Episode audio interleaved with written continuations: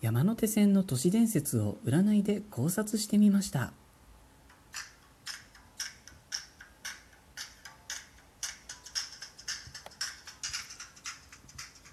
私占い師のティモがスマートフォンアプリラジオトークにて収録してお送りしております。スーセイジャンクション第22回でございます。いつもお世話になっております。タイトルからしていつもと違う雰囲気出てしまっておりますが全く怖くないですので安心してください。大丈夫です。いつもの私です。お世話になっております。えー、今日はですね、えー、皆様の占い企画をお送りしようと思ってたんですけどボツになっちゃいまして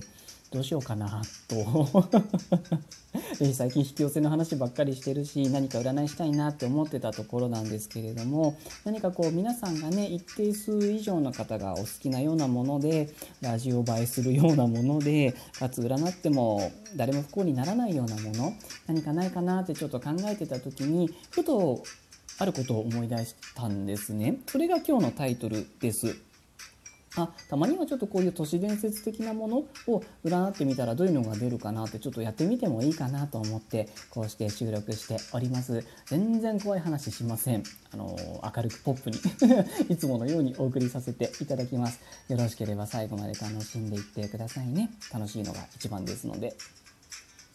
えー、では早速本題に、えー、皆さんは東京のあの山手線の都市伝説ってなんとなく聞いたことありますか？なんかこう環状線なのでねその円形になっていてでこう東京をねぐるぐるぐるぐるずっと回っていると。でその外周とあとその東京駅から新宿の方の間を真ん中を走っている中央線っていうのがありましてそのこう線路の形みたいなのがそれこそあの駅占いとかで使う対極図あとあの白と黒のねあの魚みたいな半分半分ずつになってる円の中にね白と黒が半分半分になってるあの絵みたいになってるよねっていう話があるんですね。でそれがこうなんか結界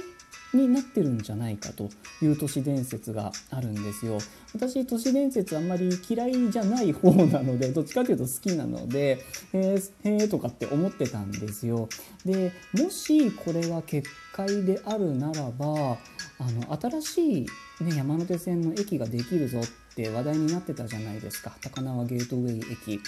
あれができるってことは線路が1回こう中断されるってことになるので結界が破れるよなと思ったんですね。で本当に結界なら結界が破れた時になんか良くないことあるんじゃないかなって密かに思ってたんですよ。別にそういうことを望んでたとかじゃなくてシンプルにどうなのかなって思ってたんですよね。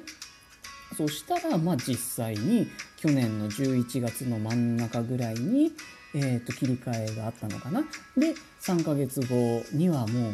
うねダイヤモンド・プリンセス号がどうたらこうたらって言ってましたもんね。それからさらに3ヶ月間どうなってたかっていうとまあ皆さん体験されてる通りですよね。っていうことなんですよね。うんもしかしたらと思ったのでいい機会ですしちょっと占いで見させていただこうかなと思って見てみました。山手線は東京日本を守る結界なのか ちょっとねいろいろネットで都市伝説とか調べたりとかしてみたんですけど、えー、私の占い結果占った形によりますとこれは間違いなく結界ですという形になってたんですね。めっちゃ面白いとかって思ってたんですよ。えー、っと調べた感じですと,、えー、っと例えばですねあの山手線に接続している他の JR とかの線があるじゃないですかあの高尾山の方からの中央線とかあと成田の方の総武線とか筑波の方からとかこう接続があるよねってこう山の方からこうパワーをもらってるんじゃないかみたいな説もあったんですけど今日占った限りではあんまりそんな感じではなかったですね。で、えーと、こう山手線の駅のね円形になっている公式ホームページとかにある路線図ですか？を見てみるとちょうどこう対になっている渋谷と上野に狛犬の役割をする像が立っていると。渋谷の中堅八甲と上野の西郷さんの連れてるワンちゃんですね、はい、犬が2体いるよね。っていう話があってこれは占い的にはあそうだと思います。っていう形になっています。ただまあ狛っていうあの神社神社さん的な感じとはちょっと違ってうんなんかあるべき場所にあるべきものがあってほしいっていうなんかこう配置の何て言うんですかね妙味と言いますかそれこそスピリチュアル的なお作法と言いますかここにこれがあってほしいっていうなんかうん、分かりやすく言うと風水みたいなものですかね、うん、風水じゃないです。ごめんなさい。風水の方にちょっと失礼かもしれないのでイメージなんですけれどもなんかそんな感じ、えー、レイアウトと言いますかうんそんな感じですねであのワンちゃんが2体いるでしょうというのはおそらくそうですということなんですね。で、えーと、占ってみたんですけれどもあの結界って言われるとこう皆さんなんかこうバリアみたいなものを想像するじゃないですか。あのアルコールの壁みたいなばい菌を全部シャットアウトする壁みたいなイメージを持たれると思うんですけど私が占った限りのこの結界っていうのがちょっとニュアンスが違うんですね。あのえっ、ー、とどう例えようかな。えーと、ちょっとねあの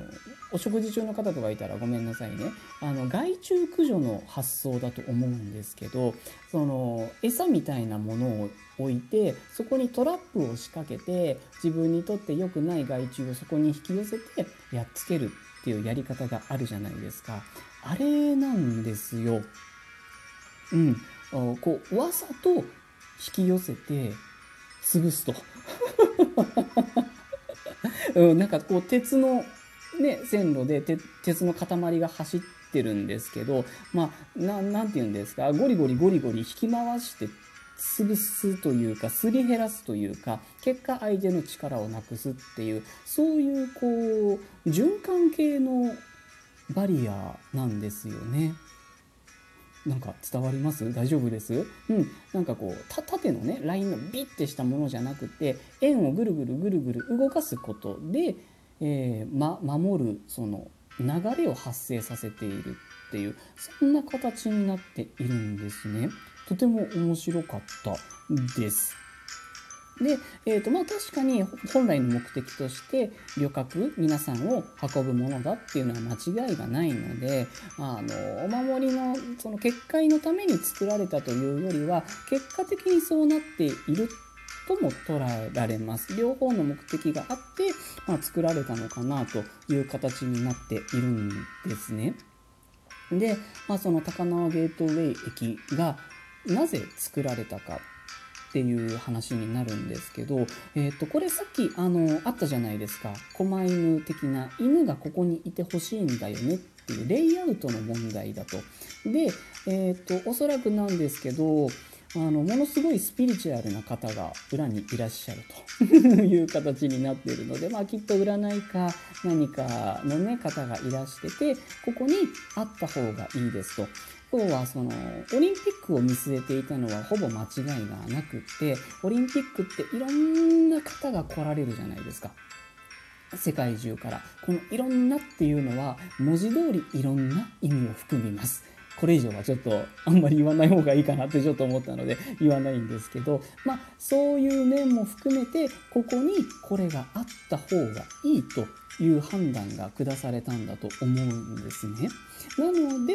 あのね地図とか見てるとえなんでこんなところに作るんだろうっていう距離じゃないですか品川とかもうすぐそこじゃんみたいな形になってるんですけどまあそういうちょっと高度なスピリチュアル的な判断があったと思いますという形なんですね。ただまあ本当にこれはタイミングが最悪だったたと言わざるを得ないですね。もう一番良くないタイミングで一番嫌な災いが来てしまったと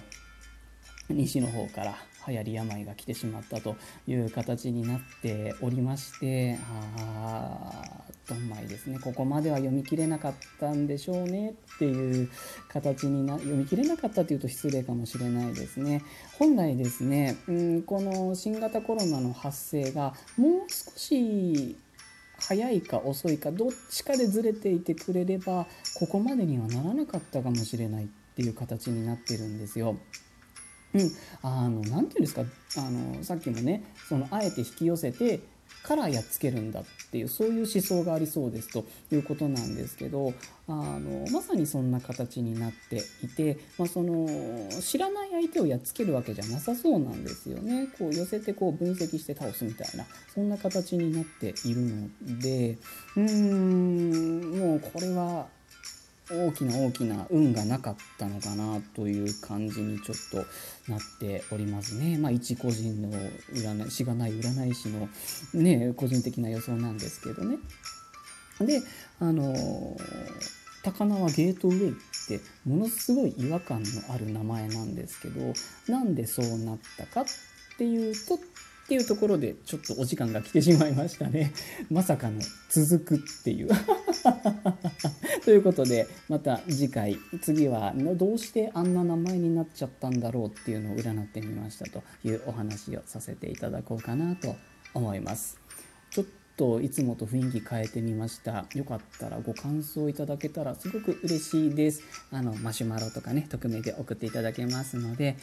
よかったらお願いいたします。皆様いつも聞いてくださってあといいねなどをしてくださって本当にありがとうございます。すごく嬉しいです。いろんな企画考えてますのでよかったらまた遊びにいらしてください。それでは今日はこんな感じで失礼いたします。